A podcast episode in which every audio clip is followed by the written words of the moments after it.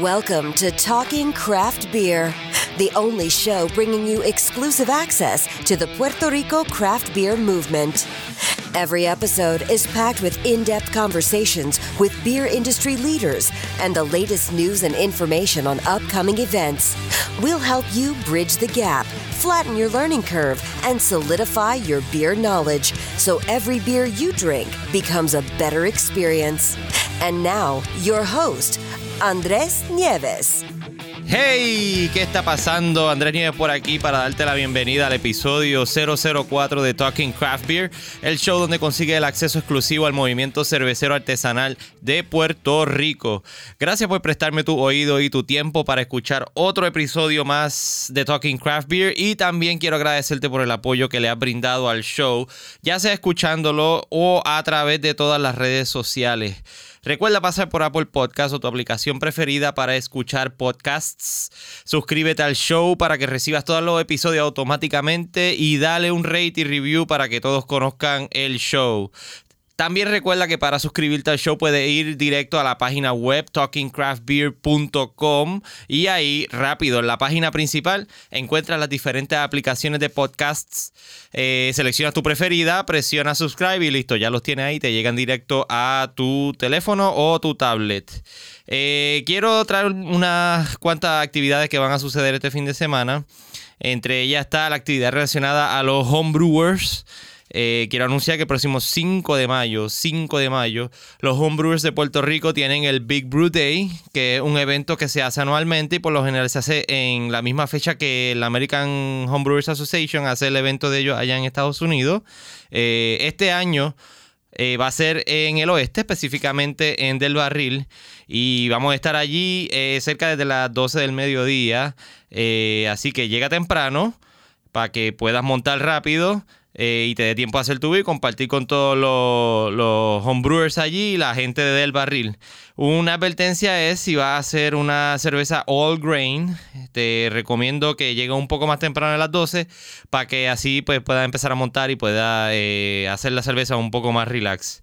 También ese mismo día se va a estar notificando el ganador de la competencia del Iron Brewer 2018 Así que eh, el que le haya sobrado cerveza de esas que hicieron con jengibre y limón, llévenla para allá y definitivamente que les vamos a ayudar a deshacerse de ella. Eh, y por último, te quiero dejar saber que voy a estar sorteando dos certificados de regalo de 25 dólares cada uno esto puede ser para consumo de cerveza o de comida.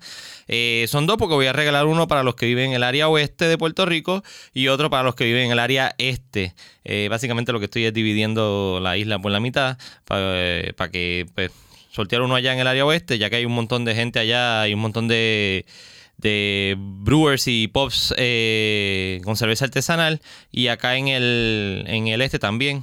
Básicamente no el este, casi noreste. Eh, el certificado del área oeste va a ser eh, del, de The Beer Box. Eh, puede redimirlo allá en The Beer Box. Y el del área este va a ser en 100 por 35, 100 por 35 Beer Boutique.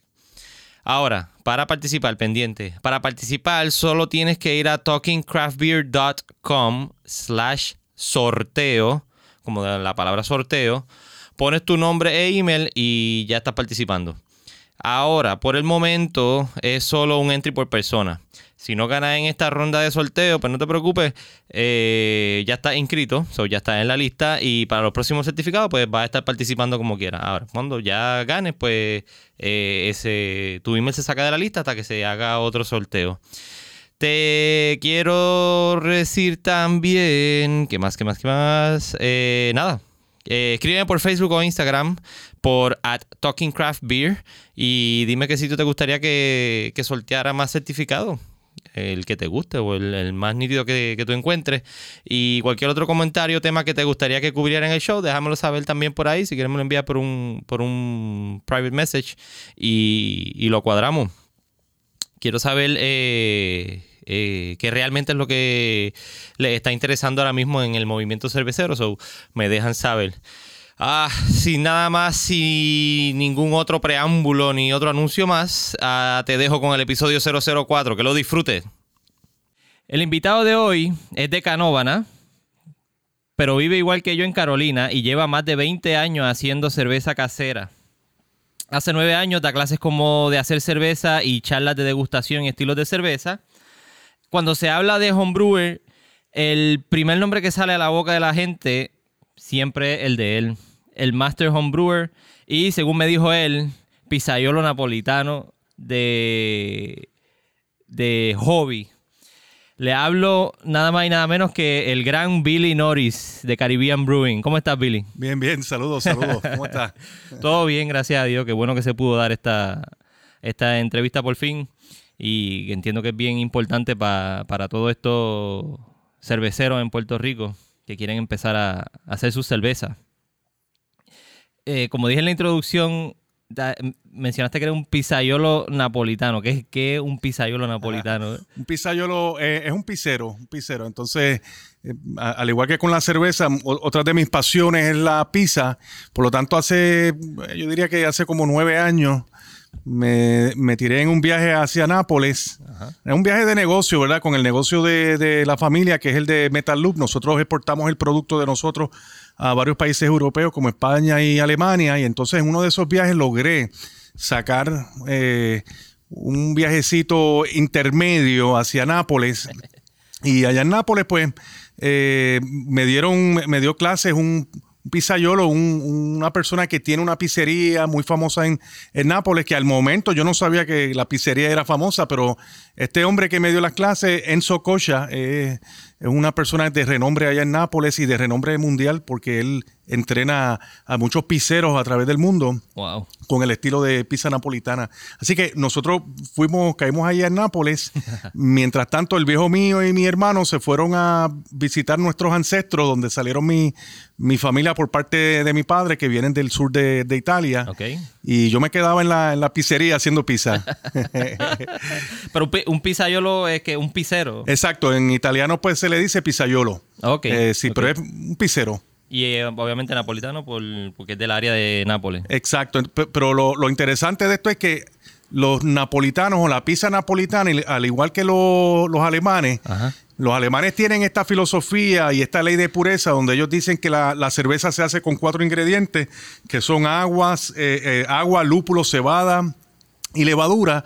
Y los napolitanos también tienen una filosofía similar porque ellos dicen que la pizza, por ejemplo, la masa, se hace nada más con agua, sal, harina y levadura. Okay. Y obviamente, pues después se le añade eh, tomate, la mozzarella, albahaca. Así que es una pizza que es bien sencilla de hacer. Es básicamente como que los mismos procesos que la cerveza, como tú dices.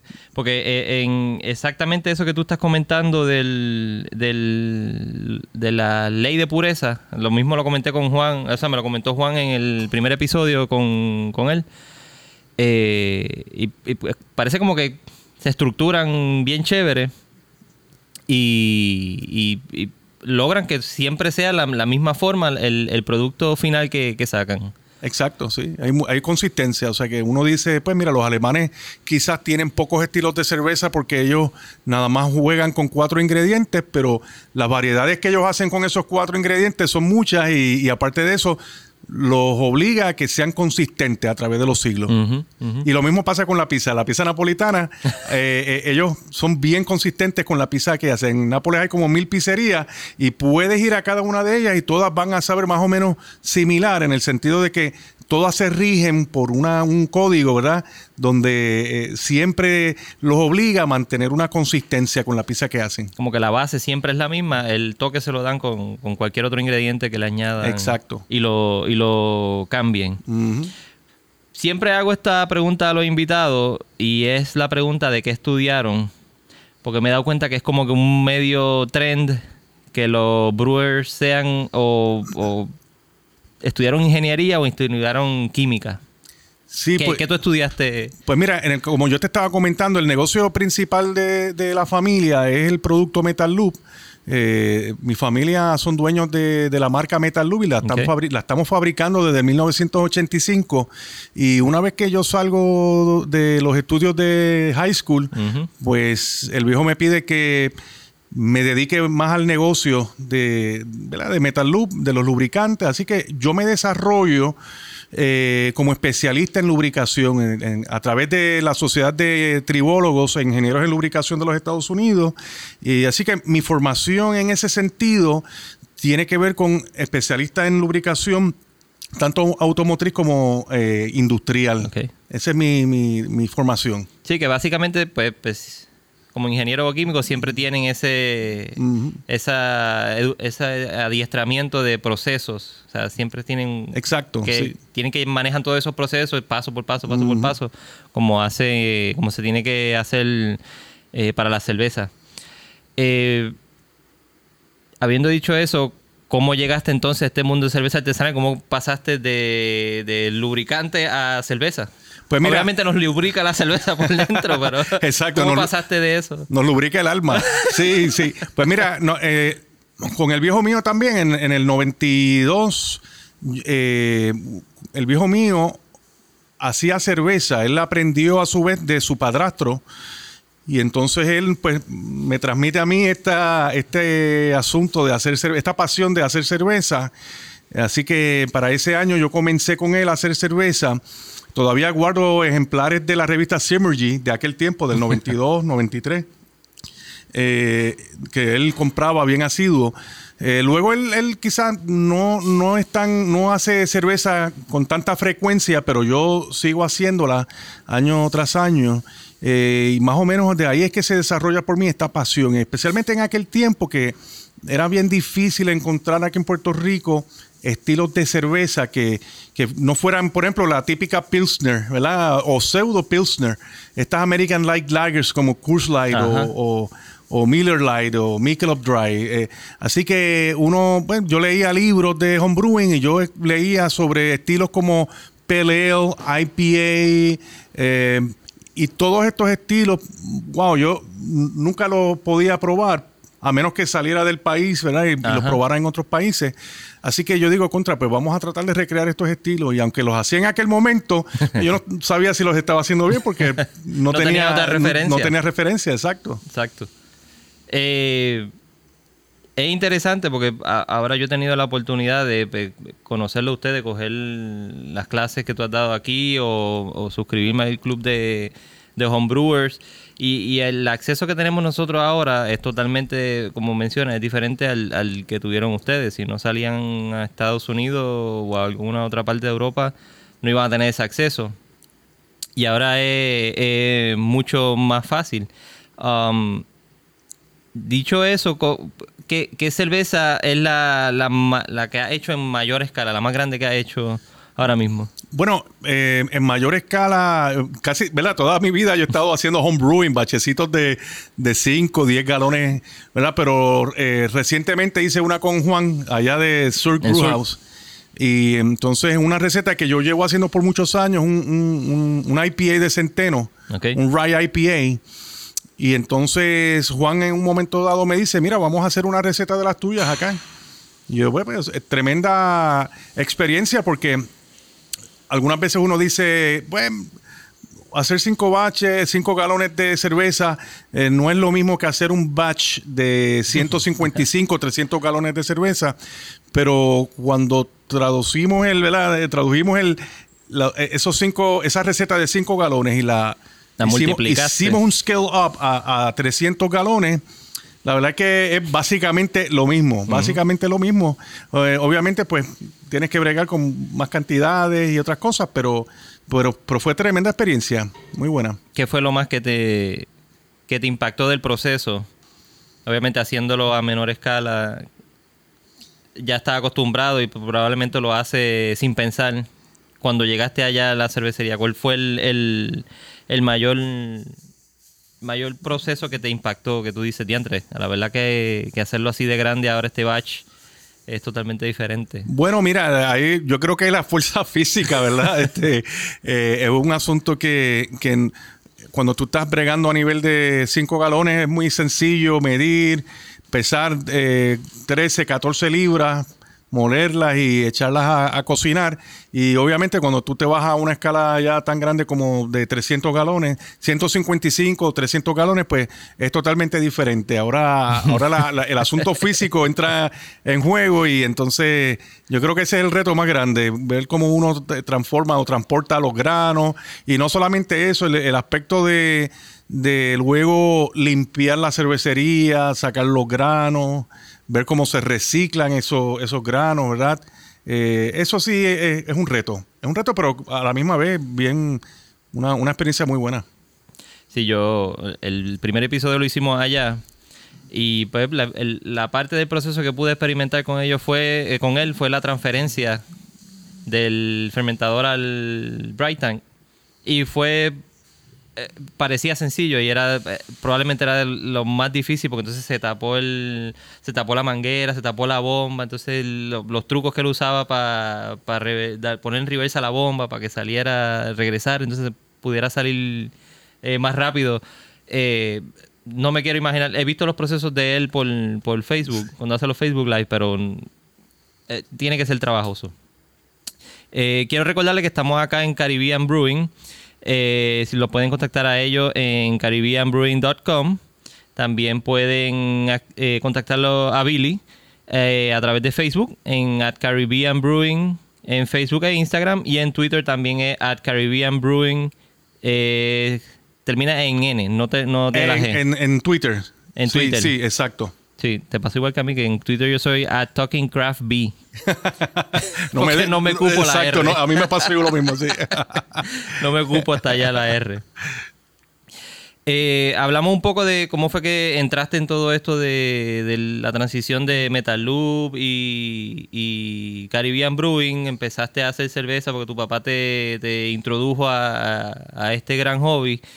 Eh, ahora, ¿cómo surge Caribbean Brewing? Por- cuéntame, cuéntame la historia de cómo fue que salió Caribbean Brewing. De momento dijiste, sí, Sí. eh, yo necesito lúpulo, necesito grano. Ahora pues voy a montar una tienda yo. Pues mira, va- vas por ahí, vas vas muy cerca porque, eh, ¿verdad? El viejo mío, como estaba contando, él fue el que me introdujo en esto eh, y luego, años después, el hermano menor mío se une conmigo a hacer cerveza. Le entusiasmó mucho esta, este hobby. Y entonces aquí en el edificio de la fábrica que tenemos nosotros del producto Metal Loop, pues debajo de mi oficina había un cuarto que no se usaba para nada. Así que yo decidí utilizarlo para hacer cerveza. Y el hermano menor mío se unió conmigo y hacíamos cerveza ahí. Estábamos en un momento dado haciendo tanta cerveza que estábamos trayendo ingredientes en, en bulk, tú sabes, a grande escala. Traíamos paletas de ingredientes y en pues, llegó un momento en que nos cuestionamos si, eh, si valía la pena abrir una tienda.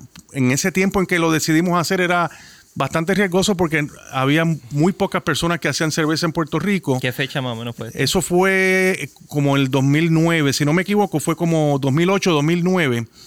Y entonces en, eh, en ese momento, pues decidimos montar la tienda. Montamos la tienda, comenzamos poquito a poco. No teníamos nada que perder porque yo no vivía de este negocio.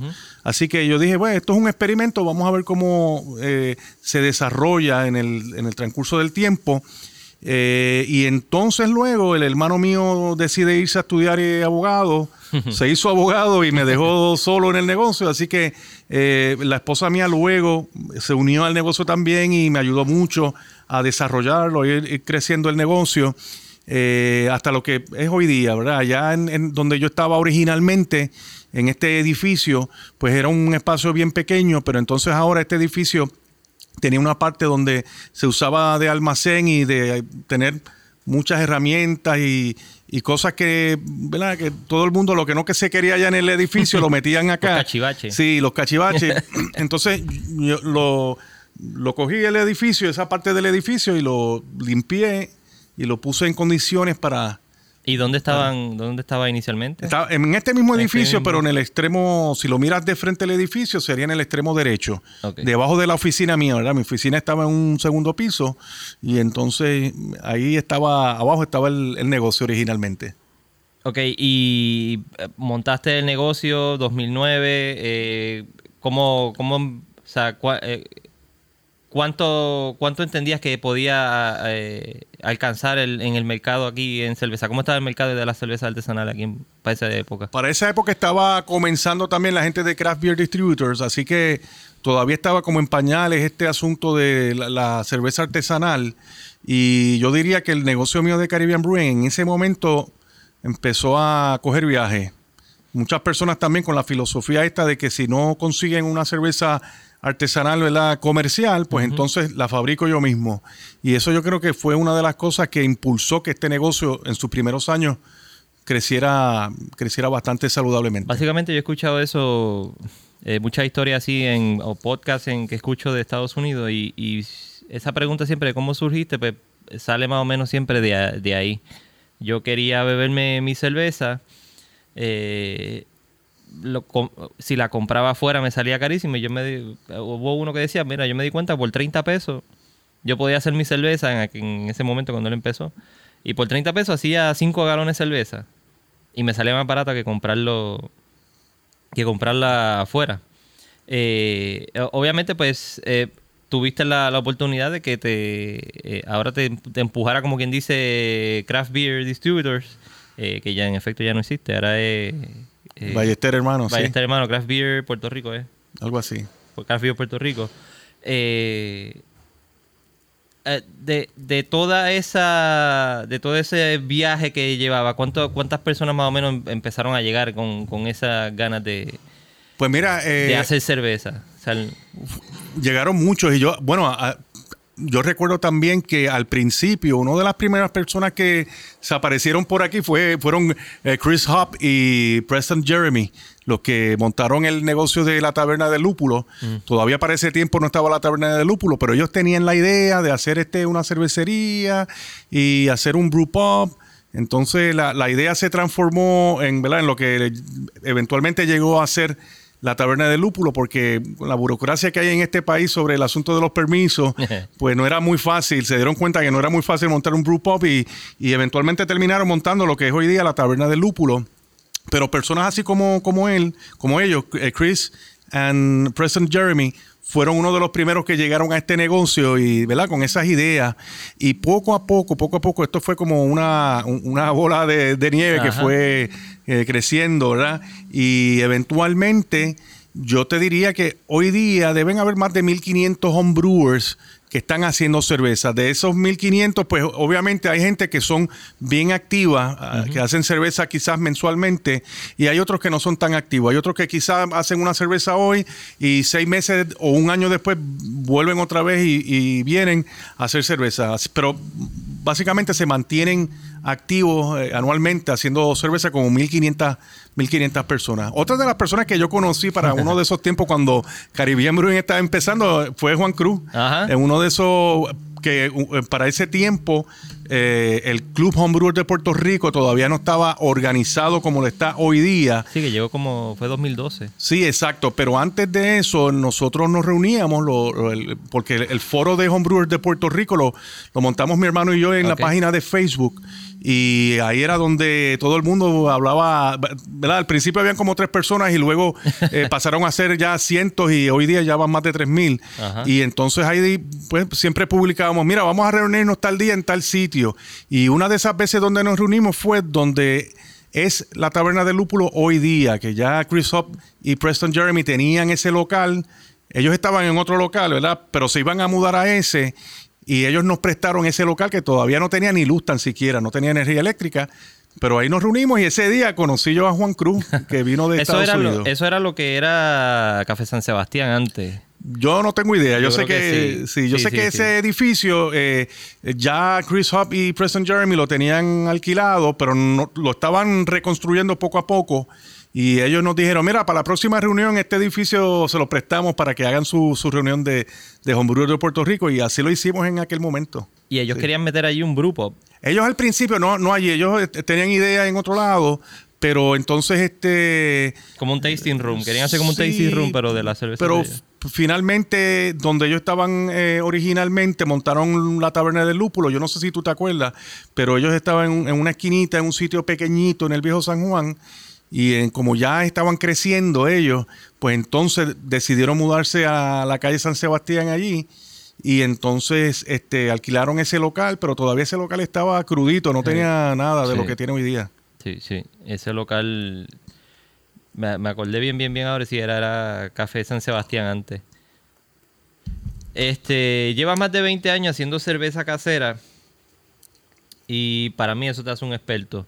Eh, debe saber cuánto truco o atajo para hacer cerveza, por lo tanto, eh, quiero preguntarte eh, eh, cuáles son los ingredientes principales. Los mencionamos ahorita, pero para los que nos escuchan, ¿cuáles son los ingredientes principales y cuál es el proceso desde el principio hasta el final de hacer la cerveza? Vamos a ir paso por paso para que tengan por lo menos una idea general de cómo es para empezar, ¿cuáles son los, los ingredientes principales de la cerveza? Bueno, como yo siempre digo cuando yo doy las clases mías aquí, ¿verdad? Si tú te dejas llevar por la ley de pureza alemana, pues entonces debemos decir que son cuatro ingredientes nada más. Son el agua, lúpulo, cebada malteada y levadura. Ok. ¿Verdad? Pero si, si eres más de la filosofía de los belgas, de la gente de Bélgica, pues entonces allá no tienen ley de pureza, por lo tanto ellos incluyen otros ingredientes como azúcar, eh, miel, eh, pueden incluir especias y bacterias, o sea que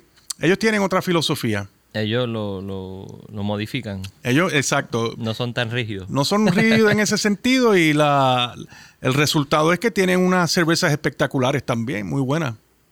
Ok. Eh, existen, eh, como mencionaste, la cerveza con agua, lúpulo, levadura en grano, levadura y granos o extracto de malta. Esa, esa diferencia entre grano y malta. Eh, ¿Cuál es una con la otra? Pues mira, al principio cuando las personas están comenzando a hacer cerveza, yo siempre sugiero que comiencen con extracto de malta. El extracto de malta es muy sencillo de preparar la cerveza, la diluyes con, agua y entonces calientas el, el agua con, la, con el extracto de malta, añades lúpulos frescos también mientras estás hirviendo al final enfría, pero como no estás hirviendo una cantidad grande, estás hirviendo eh, la mitad de, del mosto o del wort, pues entonces se hace mucho más fácil eh, el proceso de enfriar y eventualmente añadir levadura y fermentar. Pero eh, con extracto de malta, esa es la ventaja. es mucho, un poco más rápido, ¿no? Sí, tienes un proceso que, que, lo acorta y los resultados son muy buenos. Eventualmente, si tú quieres mejorar la calidad de tu cerveza, pues tú quizás quieres brincar hacia el paso de hacer cerveza, cerveza all grain. Y en ese sentido, pues vas te vas a complicar la vida un poquito más. Pero el proceso a mí me encanta, ¿verdad? Es muy divertido. Cuál es, el, beneficio de hacerlo entonces con, All Grain? Pues mira, en All Grain tienes varios beneficios. Uno de ellos es que si tú estás buscando hacer una cerveza pálida, ¿verdad? Bastante clarita, como decir un, una Pilsner un Munich Helles, con la cerveza de extracto se hace difícil que te quede muy clarita, porque la cerveza de extracto, como ese extracto pasa por un proceso de, de caliente eh, al vapor para extraer el agua, ese proceso hace que se caramelice un poco el extracto y entonces el color queda, queda muy alto. Pero entonces una de las ventajas de cuando haces cerveza 100% de granos es que pues, tú estás haciendo el mosto tú mismo y por lo tanto el color del mosto o del wort queda mucho más clarito. Eso es una de las ventajas. Otra de las ventajas es que tú tienes el poder, el control de hacer una cerveza, manipular los, los ingredientes y el proceso para que una cerveza tenga más cuerpo o una cerveza sea seca o tenga cuerpo mediano. Ese poder no lo tienes cuando haces cerveza de extracto. Estás limitado. Pero cuando haces all grain, tienes esa ventaja. O sea que el, extracto básicamente es para avanzar el proceso. Sí. Es la ventaja mayor, avanzar el proceso y, la. Porque el proceso entonces de fermentación de ambas es lo es mismo. El mismo. Es, el mismo. Exacto. Yo, yo recuerdo que cuando yo comencé a hacer cerveza, yo empecé con cerveza, haciendo cerveza de extracto, pero para aquel tiempo, en el 92, 93, 94, en esos tiempos, la cerveza de extracto, mm, los extractos que se vendían no eran de muy buena calidad. Y por eso eventualmente yo rápido eh, hice el cambio a cerveza all grain porque quería mejorar la calidad de mi cerveza. Hoy día es diferente porque hoy día están más disponibles extractos que son de muy buena calidad.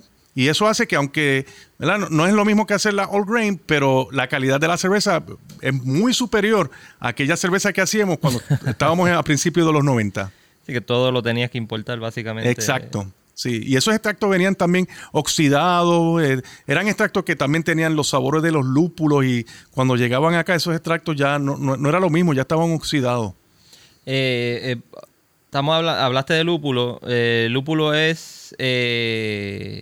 el lúpulo es una enredadera. Es una enredadera. Sí, es una, una flor, ¿verdad? Una, una, planta que, que ella es la que le da el aroma el amargo y el sabor a la cerveza. Así que es bien esencial el lúpulo para, para, el balance de la cerveza. Porque si hiciéramos una cerveza que no tuviese lúpulo, en primer lugar no se llamaría cerveza y en segundo lugar, pues tendríamos una bebida alcohólica muy dulce. Y entonces eso no es como que muy placentero al paladar. Por lo tanto, el lúpulo lo que hace es que crea un balance bien armonioso entre lo que es el dulce y lo que es el amargo. ¿Ven? Las dos cosas se mezclan y ahí entonces tenemos tenemos una bebida que es placentera.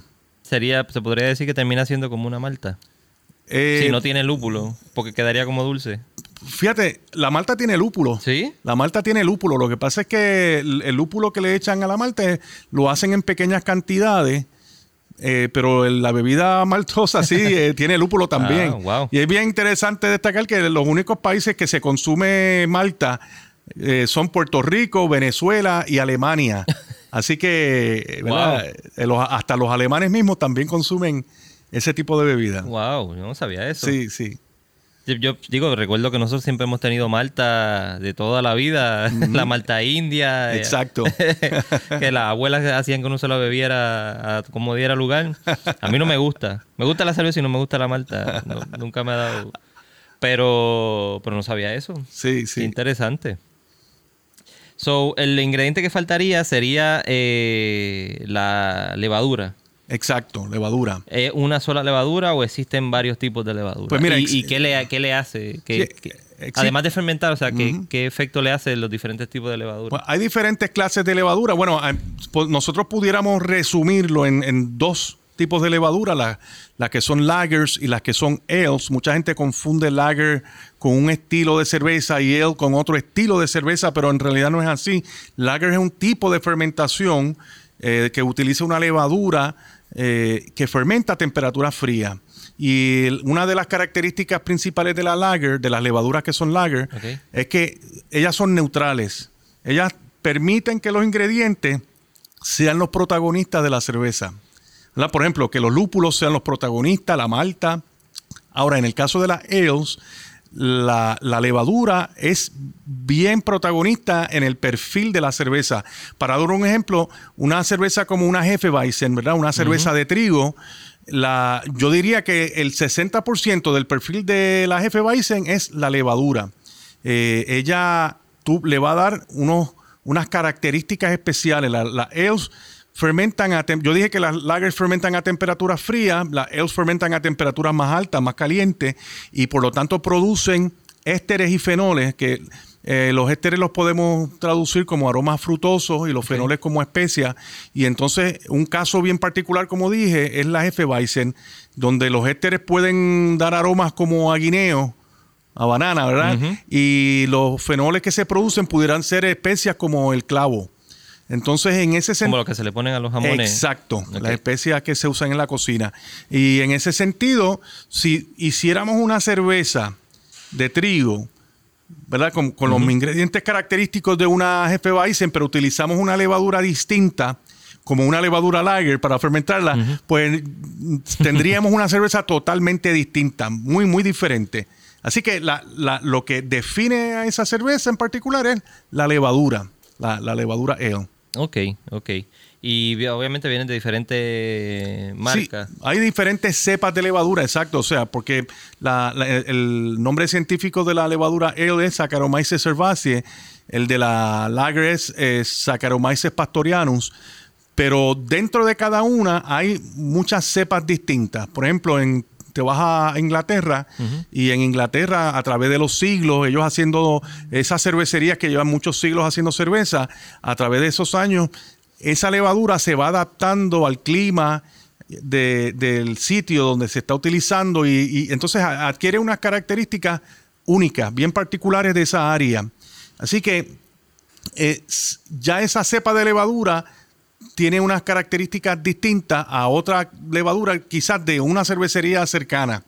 Entonces, lo bueno del movimiento de homebrewing es que si tú quieres replicar una cerveza de, Inglaterra, pues puedes, ¿verdad? Porque ya comercialmente hay laboratorios que se dedican a ir a esa, a esa cervecería, colectar una cepa de esa levadura, una muestra de, esa levadura y entonces la reproducen comercialmente para que nosotros los homebrewers podamos hacer eh, cervezas que sean ¿verdad? similares a la... De hecho, ahora que hablas de eso de, que se pueden hacer...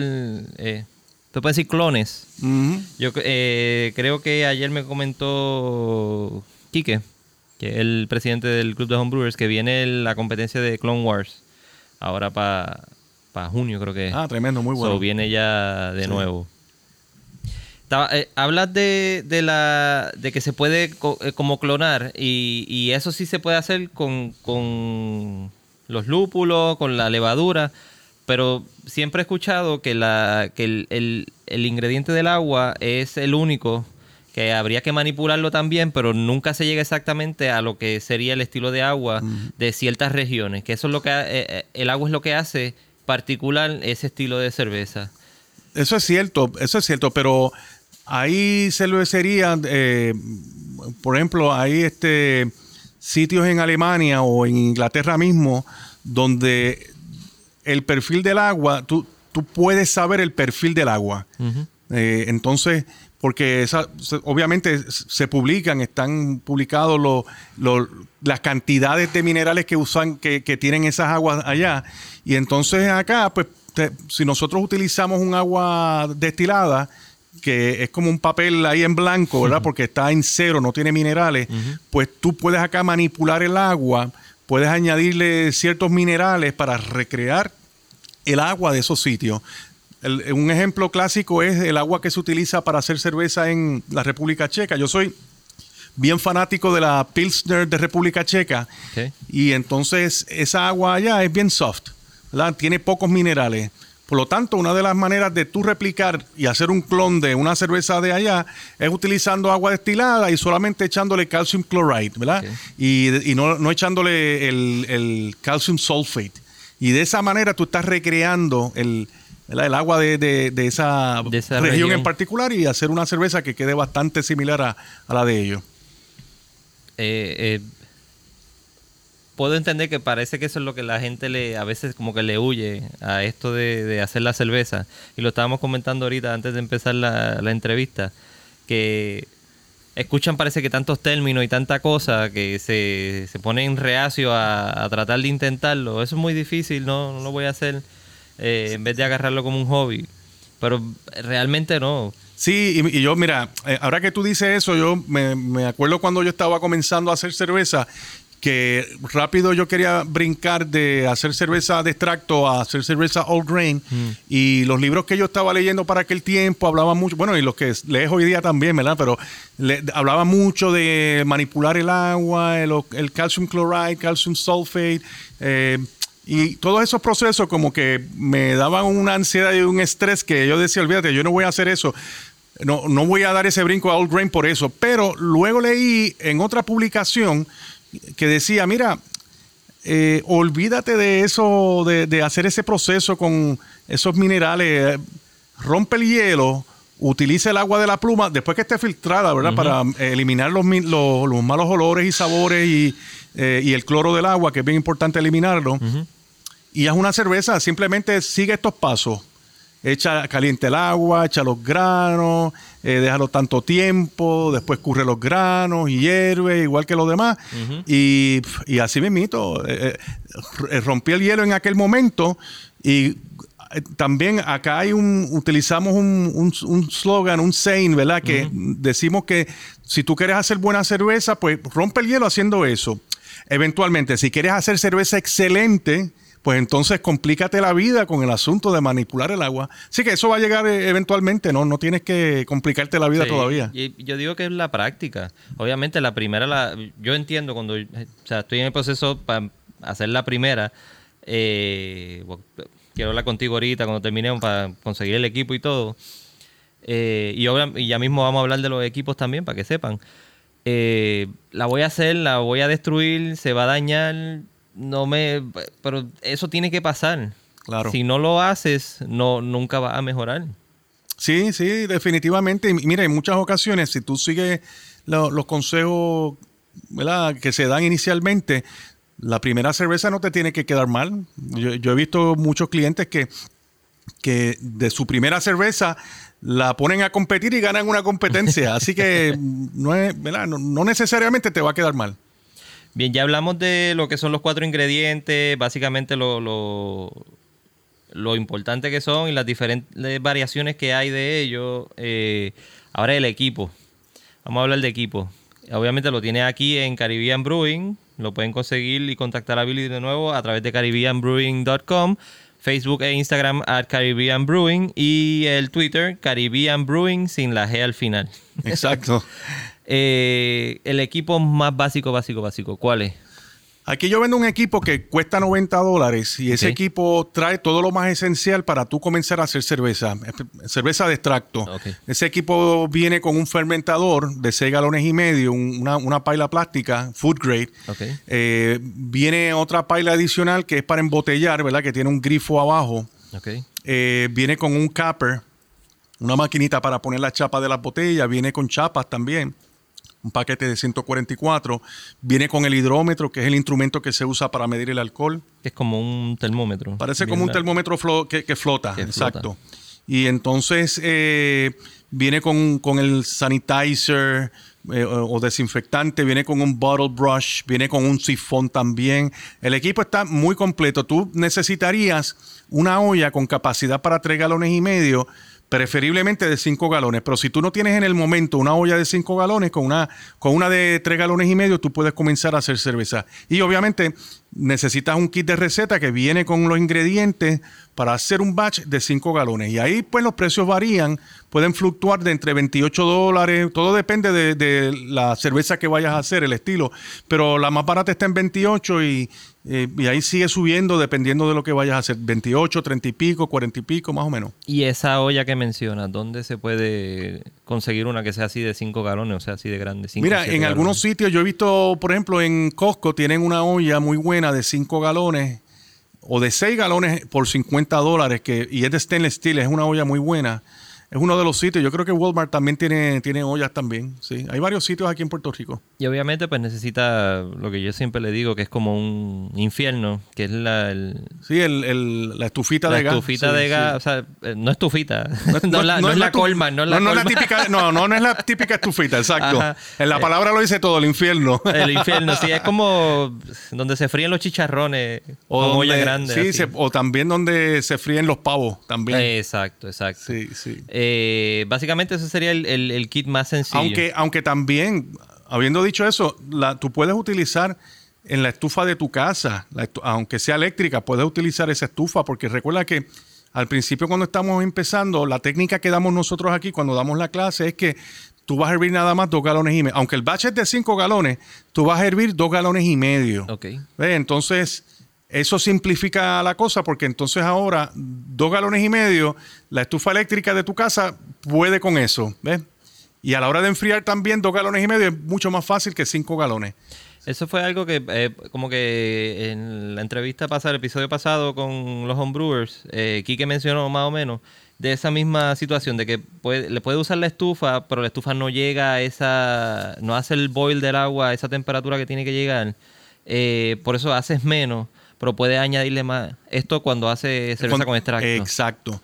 Cuando haces cerveza con extracto, uno, bueno, una, una sugerencia o, o siempre sería más viable hervirlo todo, ¿verdad? Si tú vas a hacer un batch de 5 galones, eh, es mejor hervirlo todo, pero al principio, si tú no, no tienes mucho equipo y tú quieres romper el hielo y hacer cerveza buena, pues nada más con hervir dos galones y medio es suficiente.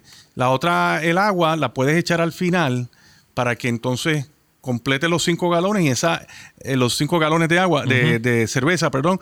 Y de esa manera también, esa agua adicional que vas a echar al final, si la tenías en el congelador desde un principio, antes de comenzar a hacer cerveza, pues te va a ayudar a bajar la temperatura también, para luego rápido echar la levadura. O sea que sería, eh, yendo bajo ese, eh, antes de ir a esto, eh, ¿tiene termómetro también el kit? O... El kit no tiene termómetro, no. ¿Y qué termómetro se utiliza? Yo, mira, yo vendo aquí un termómetro, lo que le llaman el dial thermometer. Que es con la, sí, y con la agujita. Exacto, y tiene ¿verdad? un stem bastante larguito. Ok. Sí, así que eso es muy, muy bueno. Sí, que lo pueden conseguir acá. Sí, sí. Ok. Eh, el proceso con ese kit básico para empezar a hacer la cerveza. Tengo el agua, la hiervo. Eh, y después, ¿qué, ¿qué, más seguiría? O sea, como... en ¿Cuál sería el próximo paso? Pues mira, en primer lugar, dependiendo de si la receta trae algún, alguna cantidad mínima de specialty grains, pues esos specialty grains los metes en una media que nosotros proveemos aquí también. Esa media atas un nudo, la pones en el agua como si estuvieses haciendo una infusión de té. Y entonces cuando el agua llega a 170 grados, remueves esos granos, los descartas y luego echas el extracto de malta, lo diluyes bien y cuando esté bien disuelto en el agua, calientas otra vez hasta que empiece a hervir. El, punto de ebullición del agua es 212 Fahrenheit o 100 Celsius. Cuando empiece a hervir, pones tu reloj en cuenta regresiva por una hora porque vas a hervir por una hora. Y rápido, sí, ¿verdad? dependiendo de la receta, pero la mayoría dice que añadas unos hops inicialmente. Los añade y si hay más hops, los añade en sus tiempos debidos. Y luego al final, entonces vas a hacer en el fregadero de la casa un baño de María donde tú vas a sumergir la olla en, agua con mucho hielo y vas a bajar la temperatura a 100 grados. La temperatura ideal para echar la levadura de cerveza es 75 grados o menos. Pero ¿por qué vas a bajar a 100 grados y no a 75? Porque si pusiste agua en el congelador, como dije ahorita, antes de que comiences todo el proceso, esa agua va a estar bien fría. Así que vas a 100 grados, luego cuelas esa agua, la pones en el fermentador y ahí añades el agua que tenías en el congelador hasta completar 5 galones y esa agua te va a ayudar a bajar a 75 o menos. El 25 o 30 que faltaba. Exacto. Y ahí echas la levadura, agitas bien para que se oxigene la levadura, pones la tapa con su airlock, y la dejas fermentando por una semana un poquito más. Y ahí queda. Y fermenta eh, fuera de la... O sea, no tiene que fermentar en frío. Bueno, mira, lo ideal es que las, las cervezas ales su temperatura de fermentación va desde 68 a 72 grados Fahrenheit. Por lo tanto, aquí en Puerto Rico la temperatura va mucho más que eso. Por lo tanto, yo sugiero que, que busques un sitio en la casa que esté bien fresquito, que no le dé el sol por ninguna parte. Puede ser un, closet eh, o puedes también hacer un baño de María también, ¿verdad? Donde tú metas la, el cubo de fermentación alrededor de agua y puedes preparar unos padrinos de refresco vacíos, ¿verdad? le echas agua para hacerlos de hielo y le echas unos cuantos por la mañanita antes de irte a trabajar, por la tarde cuando regreses del trabajo los reemplazas con dos nuevos y lo puedes hacer eso por varios días para que la temperatura de fermentación se mantenga, se mantenga, se mantenga cerca de los 70 grados por lo menos. Y eh, eh, dijiste que pusieran la paila en el closet, pero me acordé de, de la historia de Santia. que por alguna razón eh, la fermentación fue tan, se puede decir, violenta, que le explotó en el, en el cuarto, le explotó el... el Sí, la paila le explotó. La tapa de la paila y, Pero eso no es eso no es normal. Eso no es muy común, pero eso ha pasado. A mí me ha pasado también, pero, pero no es muy común. Eh, eso quizás se debió a, la temperatura estaba muy alta. Eh, pero si tú mantienes la temperatura cerca de los 70, vas a, vas a ayudar a que, no te suceda eso. So, después de ahí, fermenta, eh, más o menos cuánto tiempo le da. La temperatura, los días de fermentación, más o menos, deben fluctuar entre 10 a, 14 días aproximadamente.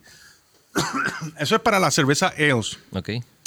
Las lagers deben fermentar un poquito más, quizás como tres semanas aproximadamente sacas de ahí, transfiere a, a la paila de, embotella, le echas un azúcar especial y eh, meneas bien y entonces rápido procedes a embotellar. Entonces lo vas a dejar dos semanas más a temperatura ambiente para que se carbonate la cerveza. O sea, se carbonata sola, no hay que echarle nada dentro de la botella ni nada. Porque el azúcar, la razón para echar el azúcar eh, y embotellar rápido es que esa azúcar es comida para la levadura que todavía le queda a la cerveza. Entonces ahora esa levadura se activa con el calorcito y empieza a producir CO2. El CO2 no puede escapar porque está, este, tiene la tapa puesta. Así que ese CO2 se absorbe en el líquido y crea la carbonatación natural. Ok, ok.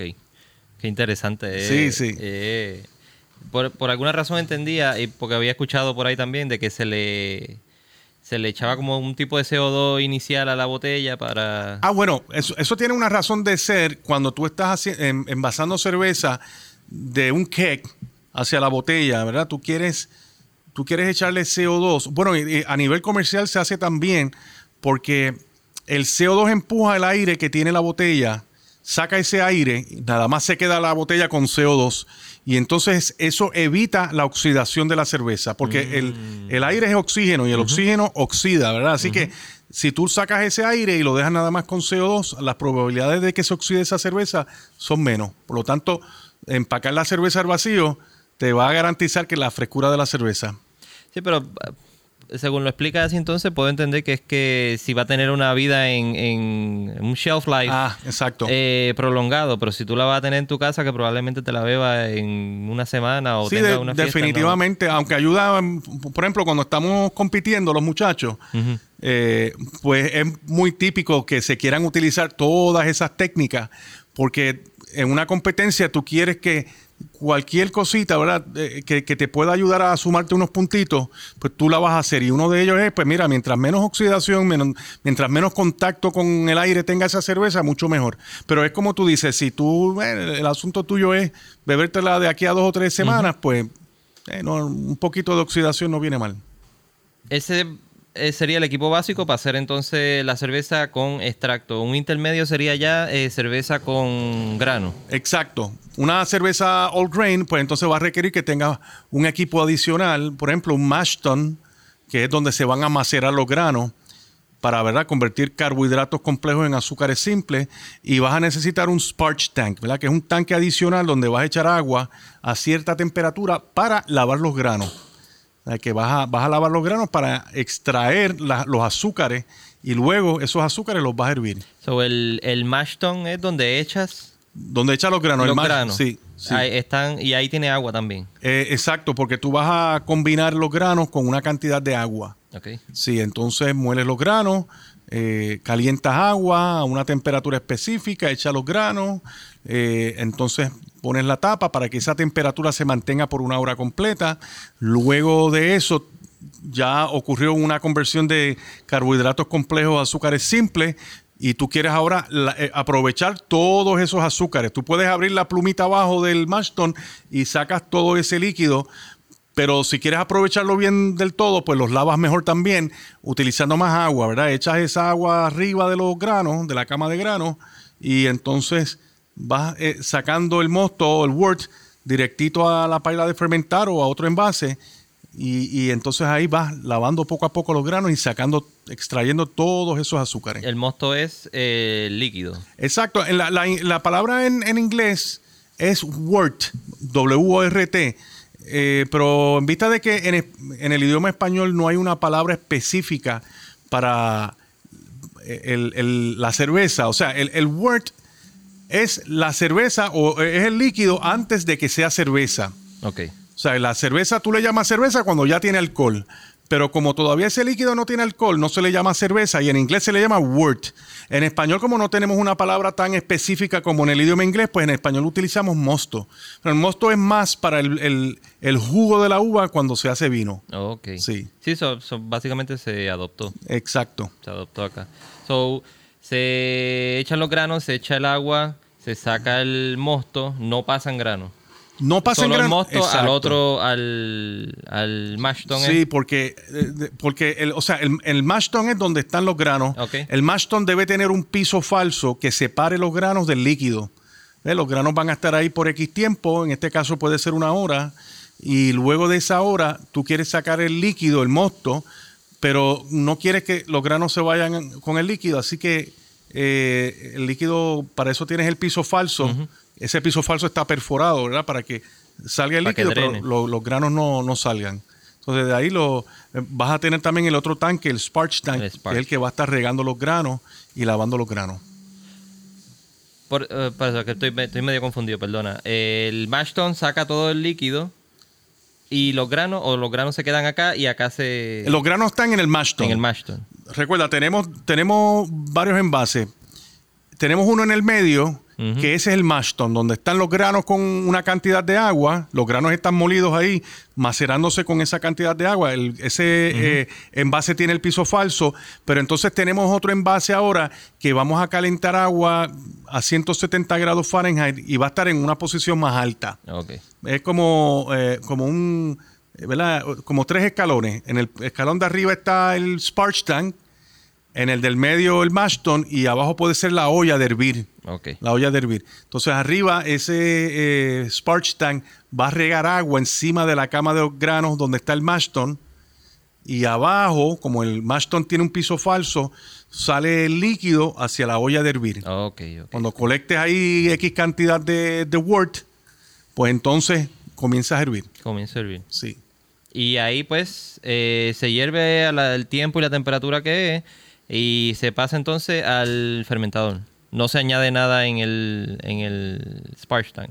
No, eh, no, ahí simplemente en el, eh, en el eh, boiling kettle, ¿verdad? En la olla, hierves por cierta cantidad con los lúpulos. Luego de hervir por una hora, bajas la temperatura, la temperatura ideal para fermentar. Echas la levadura, oxigenas bien y ahí la pones en el fermentador eh, y la dejas, ¿verdad? Ya el X el tiempo, tiempo fermentando. sea y si le tienes que añadir más lúpulo o lo que vaya a añadir, se lo añade también. Exacto. Ok. Fermenta por el tiempo que es y de ahí pasa a, a- después que fermentó, pasaría al bright tank y de ahí ya a, a Ah. carbonatar y pasar a cake o, Eh, o como así, la vaya sí, así mismito es, sí. sí. Ok, ok. Mm.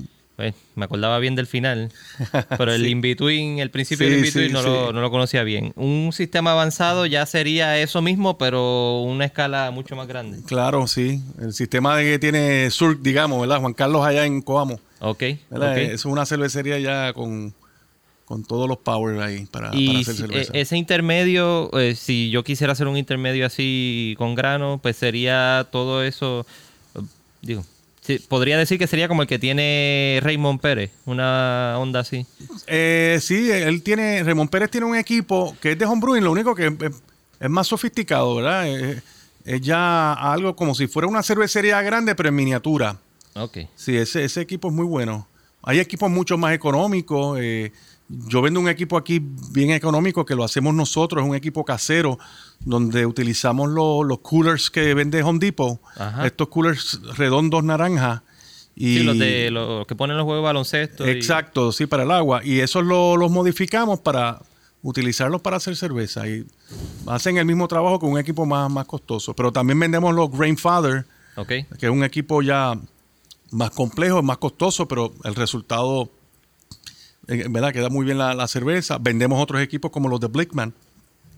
Así que en esto Que es del, la, es la misma onda. sí, en esto del homebrewing tú te complicas la vida al punto que tú quieras.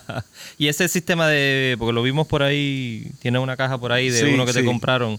Eh, ¿Cómo funciona ese equipo del, del Grainfather? Hacia. por encimita, no, Eh, no tanto detalle, pero.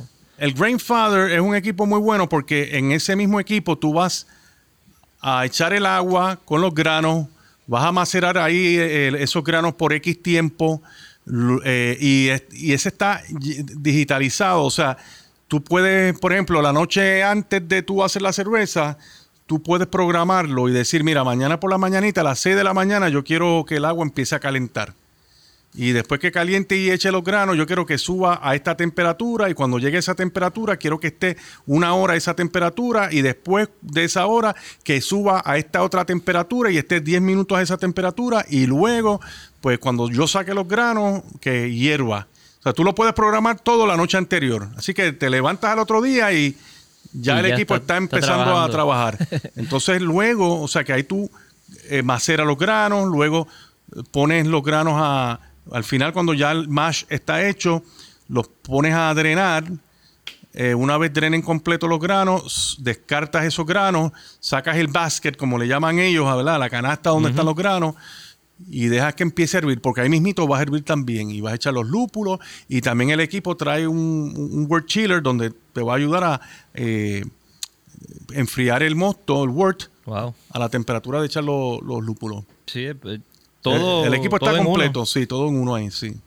Qué nítido. Eh, como les dije al principio, estamos en Caribbean Brewing. ¿Cuál es exactamente la dirección, por lo menos para que la, el que quiera venir acá, además de acceder o conseguir la dirección a través de, de la página caribbeanbrewing.com o Pues nos- Facebook, sí, pueden... nosotros estamos en, en- en Carolina Industrial Park, en Carolina, ¿verdad? En la 65 de Infantería. Eh, es de verdad que es bastante fácil de llegar aquí. El que viene por la 65 de Infantería de dirección de, Caroli- de Río Piedras hacia Carolina, estamos eh, después de la entrada al pueblo de Carolina. Después de esa entrada, a la mano derecha, en la próxima marginal, vas a llegar al, al Kentucky Fried Chicken, doblas A la a la mano izquierda y A la, sí, sí. a la mano derecha, perdón, Sí. y a la mano y en esa calle eh, somos el último edificio a la mano izquierda. Exacto, exacto. ¿Cuál es el colegio que está ahí tú? Ah, exacto, el, el Sí. colegio es John Dewey College y luego el Kentucky Fried Chicken. Sí, aquí pueden conseguir todo, o sea, tienen, tienen granos, tienen lúpulo, eh, tienen levadura. Le- todo lo, Los el equipos. equipo, el extracto también, todo. Sí, eh, tienen que aprovechar. Yo prontamente me voy a hacer del mío. Eh, una última pregunta. eh, las clases, ¿cada cuánto tiempo das las clases? Y, y por lo que vi, tiene, tiene hacer las clases de dos, de dos estilos, la de eh, extracto y la de grano. Hoy, hoy precisamente tenemos una a la una de la tarde. Esa es la básica, la de extracto, de una a cuatro de la tarde. Pero más o menos una vez al mes, quizás dos veces al mes, damos la clase básica. Y eventualmente, quizás cada cuatro, cada tres meses más o menos, damos la de Old Grain. Ok. Sí, la de Old Grain se llena menos porque todo el mundo le tiene un poquito de miedo, pero una vez ven el proceso, de verdad que es fácil. Pero vamos a, vamos a quitar ese miedo. Sí, sí. Yo por lo menos tengo esa misión de quitar ese miedo de hacer esa hacer la cerveza en grano. Eh, ¿Qué más te puedo decir, Billy? Te agradezco un montón. Vengan para acá a, a conseguir todo lo que sea necesario para cerveza, para hacer su cerveza. Eh, recuerden caribbeanbrewing.com el website. Todavía eh, me, me comentaste que estaba en proceso de mejorar la página, de Sí, hacer unos updates. La página está arriba. Está arriba, pero, pero, pero sí, está haciendo unos updates Exacto. una- unas cositas nuevas que vienen por ahí. Así que estén pendientes. Ahí consiguen recetas. Tienes las recetas, ¿verdad? Sí, ahí están las recetas que las pueden bajar en PDF. Sí, que las tienen ya Sí. y es cuestión de venir y decirle, mira, Billy, yo quiero hacer esta receta. Y te, te vende la- los granos y los lúpulos. Eso, lo- los granos y los lúpulos, lo, o sea, lo vende a- según la receta, ¿verdad? No es... Depende de lo que vayas a hacer. Si hay diferentes tipos de granos para diferentes estilos de cerveza. También lo mismo con los lúpulos. Sí, que no es que tienes que comprar un saco ahí de No, 10 no, libras y te vas a quedar con eso en la casa. Si no lo haces, Sí, se te daña. So, eso es bueno porque entonces tienes la, tienes la receta exacta que vas a hacer y no, no, no se te pierde.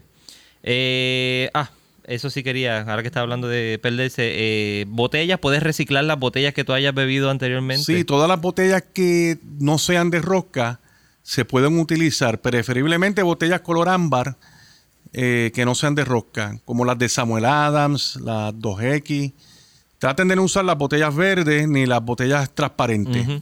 Eh, pero también aquí vendemos botellas nuevas. Botellas sí, también. tenemos, vendemos botellas nuevas también. Sí, si no quieres... Sí, pero, pero es bueno reciclar porque uno está bebiendo cerveza por ahí. Claro. Es bueno guardarla. Y obviamente la que la misma que compra aquí la puedes reciclar. No es Exacto. que tienes que botarla. Sí, esas botellas son reciclables. So, si haces la- una fiesta en tu casa y te las bebes, asegúrate sí. que los panas no, no las boten. bueno, Billy, quiero agradecerte nuevamente. Perfecto. Eh, estoy bien contento con este proyecto. Eh, recuerden, pueden conseguir a eh, Billy en caribbeanbrewing.com, at Caribbean Brewing en Facebook, at Caribbean Brewing sin G en Twitter y aquí en la tienda directamente. Ah, el podcast lo puedes seguir a través de talkingcraftbeer.com, lo puedes conseguir en iTunes, eh, Google Play y Stitcher.